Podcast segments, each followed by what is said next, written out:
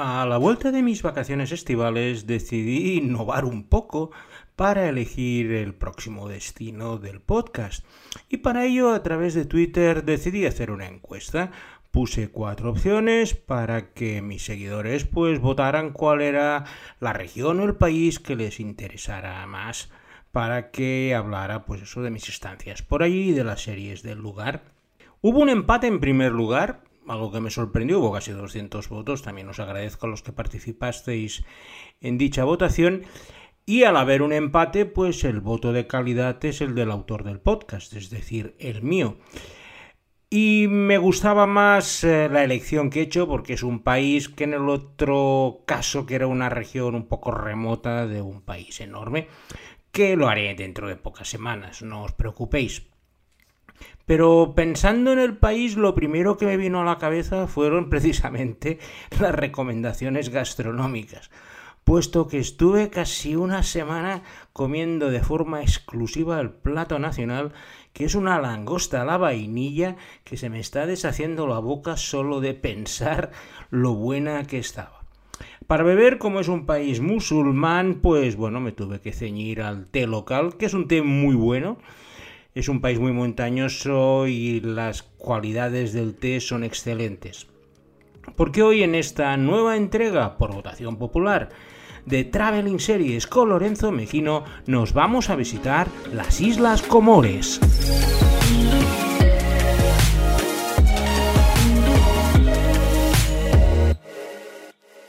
El archipiélago de las Comores está formado por cuatro islas principales y para aquellos de vosotros que no sepáis ubicarlo geográficamente, está situado entre Madagascar y la costa de Kenia, Tanzania, la costa este africana. Las cuatro islas son bastante grandes, un tipo Ibiza, para que tengáis una idea. La mayor pues es como la mitad de Mallorca, pero hacen bueno el dicho de que son pocos y mal avenidos. Las condiciones geopolíticas de las cuatro islas es como una pelea a cuatro bandas entre ellas que llevan años desde que los sultanes que llegaron pues poco después del año 600 proclamando el islamismo en estas islas, pues bueno, cada isla se hizo una especie de sultanato y las peleas y las pugnas continuas entre ellas ha derivado que de las cuatro islas, una, Mayotte, sea un departamento francés con los mismos derechos que, bueno, Guadalupe, Martinica, es un departamento de ultramar, pero es francés a todos los sentidos. Las otras tres islas son Gran Comor, Anjouan y Moheli y están a matarse entre ellas. Se ahora el país se llama Unión de las Comores porque hace unos 15 años hubo una secesión tanto de Anjuan como de Mogeli que quisieron ser independientes. Que para que os hagáis una idea, en el caso de Mogeli es como si Formentera quisiera ser un país independiente. No tenían mucho músculo. Lo que pasa es que son países, son islas tropicales bastante diferentes entre las tres, como ya os iré comentando. Y esas pugnas seculares que tuvieron entre ellos siguen hoy en día y el odio que se tiene entre la gente de Gran Comor y Anjuan, que son las dos islas principales, ha derivado que, bueno, que es como, como tres países independientes, completamente autónomos, pero unidos por eh, ese paraguas de la Unión de los Comores, que es lo que les permite, pues bueno, acceder a organismos internacionales y tener un poco de músculo en todo tipo de acontecimientos deportivos, pero a nivel práctico lo cierto es que funcionan como tres entes independientes y autónomos con sus propias reglas y con apenas interacción del gobierno central que está en la isla grande de Gran Comor pero que apenas influye pues en las decisiones que toman tanto en Anjuan como en. Lo de Mayotte ya es otro país y estos ya ni entran en las peleas internas de las Comores. Desde el punto de vista geográfico son muy montañosas. En esto son similares a las Canarias, puesto que son islas volcánicas y los conos volcánicos con sus triángulos perfectos pues llegan hasta los 2700 metros en la isla principal de Gran Comor y 1500 en las otras. Así pues, la orografía es la habitual de estos lugares, una gran parte central que es el cono volcánico extinto, aunque no totalmente en algún caso, y las laderas de la montaña, que suele ser solo fértil, completamente cultivadas, y la vida se realiza pues al lado del mar en las carreteras de circunvalación de las cuatro islas principales porque vamos a contar a Mayotte dentro de este archipiélago. Personalmente solo he estado en las Comores en una ocasión y fue al final de un viaje bastante extenso que hice por África Oriental donde, bueno, ascendí a Kilimanjaro, visité varios países y decidí pues pasar la última semana antes de volver a España en un lugar tranquilito, que hubiera playas, que pudiera hacer submarinismo y la perspectiva de ir a un país nuevo como las Comores, la verdad es que me hizo bastante gracia y al final acabé yendo allí como colofón del viaje. Mi llegada fue a Moroni, la capital del país y la ciudad principal del archipiélago, y los contrastes con lo que había visto en África era bastante importante. El islamismo que predomina en todos los lugares de las islas, pues eh, hace que esté todo lleno de mezquitas. Las las edificaciones son bastante modestas, puesto que al ser un país tropical no necesitan grandes aislamientos frente al frío y la verdad es que son más bien tipo barraca con algunas cosas en altura y en especial contra más te alejas de la ciudad más precarias son este tipo de edificaciones. Una vez allí lo cierto es que era todo muy tranquilo comparado con otros países africanos que había estado Aquello era como una balsa de aceite, la gente iba tranquila, para moverte por, por las carreteras pues te ponías al borde, parabas un taxi compartido, le decías dónde ibas y te llevaban. Yo pillé un hotel que estaba a 20 kilómetros de Moroni porque tenía buen submarinismo, que era lo principal que iba a hacer. Y lo cierto es que rápidamente, en cada a los 5 minutos de estar allí, me paraba siempre un taxi de estos compartidos que me iba a Moroni y luego volvía. Moroni es una capital que es realmente otro pozo de tranquilidad, solo hay mezquitas. Las dependencias ministeriales son dignas de un ayuntamiento de 500 habitantes aquí en España, espartanas. La verdad es que no económicamente no pasan hambre, pero tampoco tienen mucho dinero. Tienen exportaciones sobre todo de flores y especias, como luego os comentaré pero no es uno de los países más ricos, pero tampoco es de los más pobres. Me dio la sensación que podían sobrevivir tranquilamente con poca cosa y lo cierto es que tampoco los veía muy desesperados. Cuando me veían en el autobús, pues bueno, era habitual que me preguntaran de dónde era y a dónde venía y qué hacía, porque bueno, no hay mucho extranjero que vaya por allí. La industria turística está muy poco desarrollada y lo cierto es que la llegada pues de un español por allí perdido, yo estoy hablando hace 20 años, creaba bastante expectación. Y precisamente en la capital Moroni es donde tiene lugar la primera serie de nuestra selección de Comores de hoy. Y tiene como título Sakweli.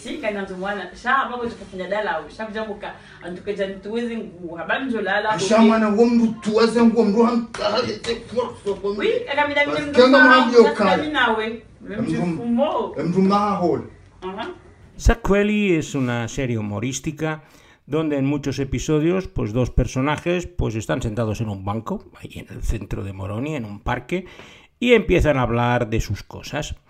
Además lo hacen en una mezcla de su idioma local, el comorense, con el francés, debido a que es una antigua colonia francesa, y el resultado es un patois que aunque no entendió completamente nada de lo que dicen, lo cierto era que era bastante divertido más que nada para ver sus expresiones y cómo lo dicen.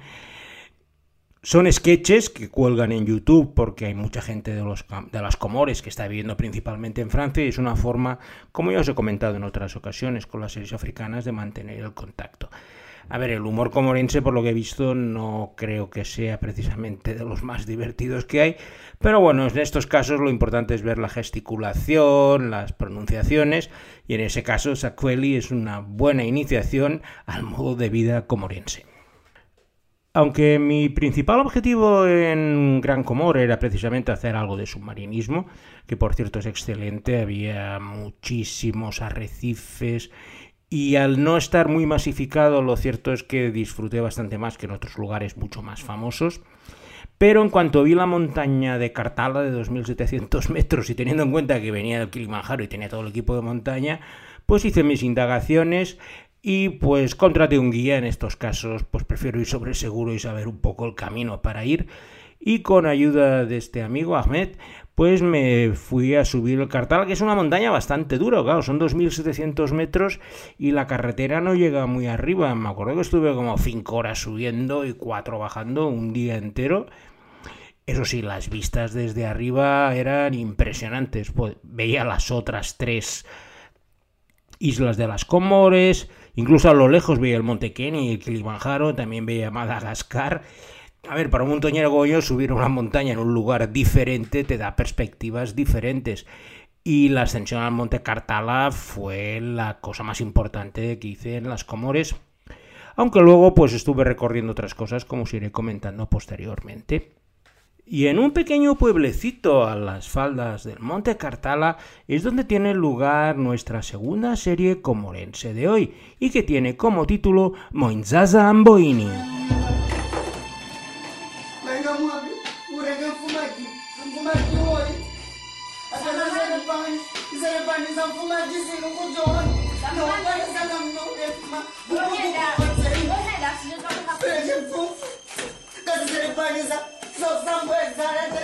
Si Zuacchelli era una comedia de sketches, en este caso Monsan Zamboini es una serie costumbrista sobre las andanzas de una familia en un pequeño pueblecito a las afueras de Moroni y a las faldas del Monte Cartala. Estos dos tipos de series son los habituales en los países más modestos, puesto que se pueden rodar sin mucho presupuesto. Y en este caso de Monsan Zamboini, pues nos presenta diferentes generaciones de una familia que viven bajo el mismo techo. En este caso, con la variante de que al ser un país musulmán las costumbres son mucho más conservadoras que en otros países africanos. Y así vemos pues el abuelete que está que no entiende nada del progreso, mientras que el nieto intenta tener una novia que no está aceptada por la familia conflictos familiares de baja intensidad, pero que te permiten conocer cómo son las casas por dentro de las comores y un poco la forma de vestir, lo que comen, lo que siempre os digo que culturalmente es interesante. La tenéis casi entera en Facebook y aunque no entendéis nada del comorense, lo cierto es que te da una idea muy clara de cómo es la sociedad por dentro de un país tan desconocido como es la Unión de las Comores. Aunque mi intención inicial era visitar las cuatro islas del archipiélago, lo cierto es que por razones de agenda tenía que elegir una de las dos islas restantes de las Comores, ya sea Anjuan, ya sea Moheli, porque la salida la tenía desde Mayotte, que tenía vuelo directo a París y que me era mucho más cómodo que ir de Comores a Nairobi a cualquier otro lugar. Así pues, tuve que hacer la elección. Estuve preguntando en eh, en las Comores, en el hotel donde estaba, y la gente que iba conociendo, y todos me dijeron que Anjuan es mucho más bonita que Moheli. Así que, pues sintiendo mucho, tuve que dejar a Moheli de lado y me dirigí a Anjuan, que es la isla que siempre ha tenido más problemas secesionistas con las Comores. De hecho, se ha separado como dos o tres veces y casi siempre Incluso hubo invasiones y las Naciones Unidas tuvieron que llamar a poner orden con la Organización de Estados Africanos, un poco como impidiéndoles que se independizaran de la gente de Gran Comor. Las islas son muy diferentes, empezando por su capital, Mulzamudu, no tiene absolutamente nada que ver con Moroni, y la economía de Anjuan es realmente curiosa, puesto que es el primer exportador mundial de ilang ilang, cuyos aceites son importantísimos para la industria del perfume.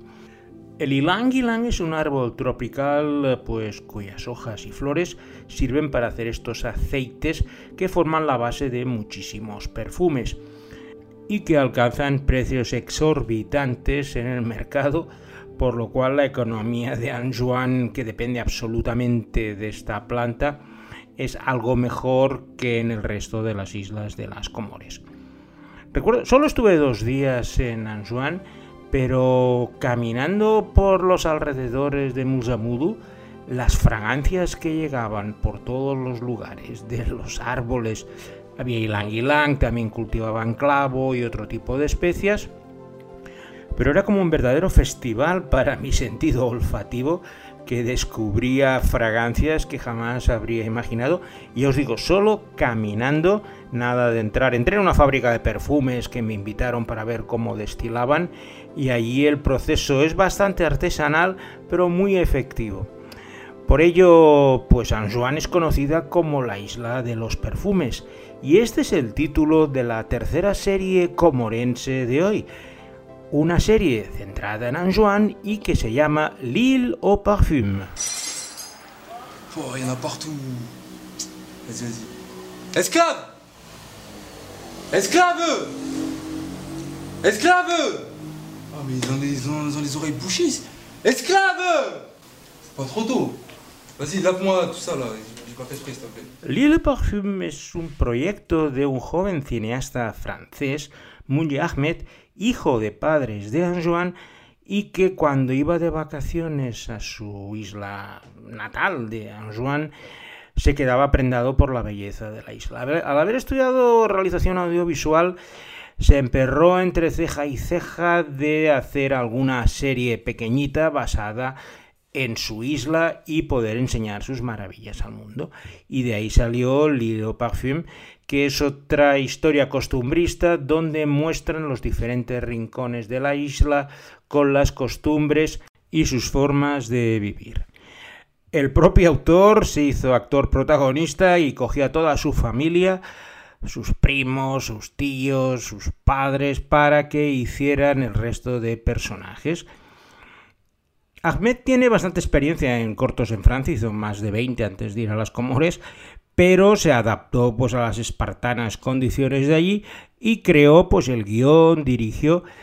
He visto dos o tres episodios en YouTube y lo cierto es que tiene bastante traza desde el punto de vista de fotografía. Los guiones, pues bueno, es lo que es, tampoco es que me enterara mucho de lo que dijeran. Pero bueno, al final eran eh, peleas familiares también de estas de baja intensidad en la isla de Anjouan y sobre todo te permite ver el contraste entre Anjouan y Gran Comor y por eso me ha parecido interesante incluirla en la selección de las islas Comores. Mi última etapa de ese viaje y de hecho mi última escala antes de volver a España era la isla de Mayotte.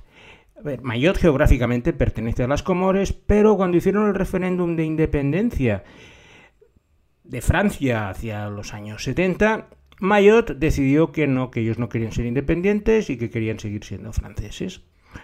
Se respetó la voluntad mayoritaria de los majorianos, que es como se llaman a la gente de la isla de Mayotte, y se convirtió en un departamento de ultramar que recientemente ha, ha subido de estatus y es un departamento francés a todos los efectos, como la vecina Reunión, y Mayotte es completamente diferente al resto de islas porque parece que estemos en una isla francesa. Siempre me ha sorprendido la capacidad francesa de trasladar todas sus costumbres y visiones a cualquier lugar del mundo que sea de su dominio, ya sea la Polinesia francesa, ya sea San Pedro y Miquelón en Terranova, o como en este caso una isla perdida en el Pacífico, Mayotte, que tiene un cuarto de millón de habitantes, está bastante densamente poblada, puesto que la superficie es un poco menor que la de Ibiza, y no tenía ninguna diferencia a ir circulando pues, por una carretera de la Costa Azul. También es muy volcánica, te encuentras todas las cosas francesas, eso sí, a unos precios bastante exorbitados.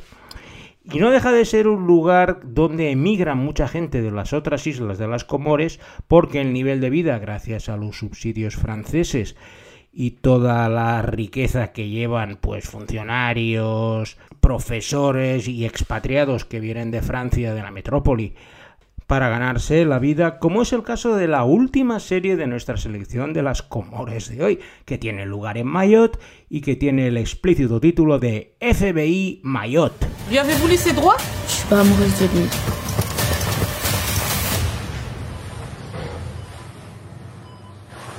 Elle est vivante.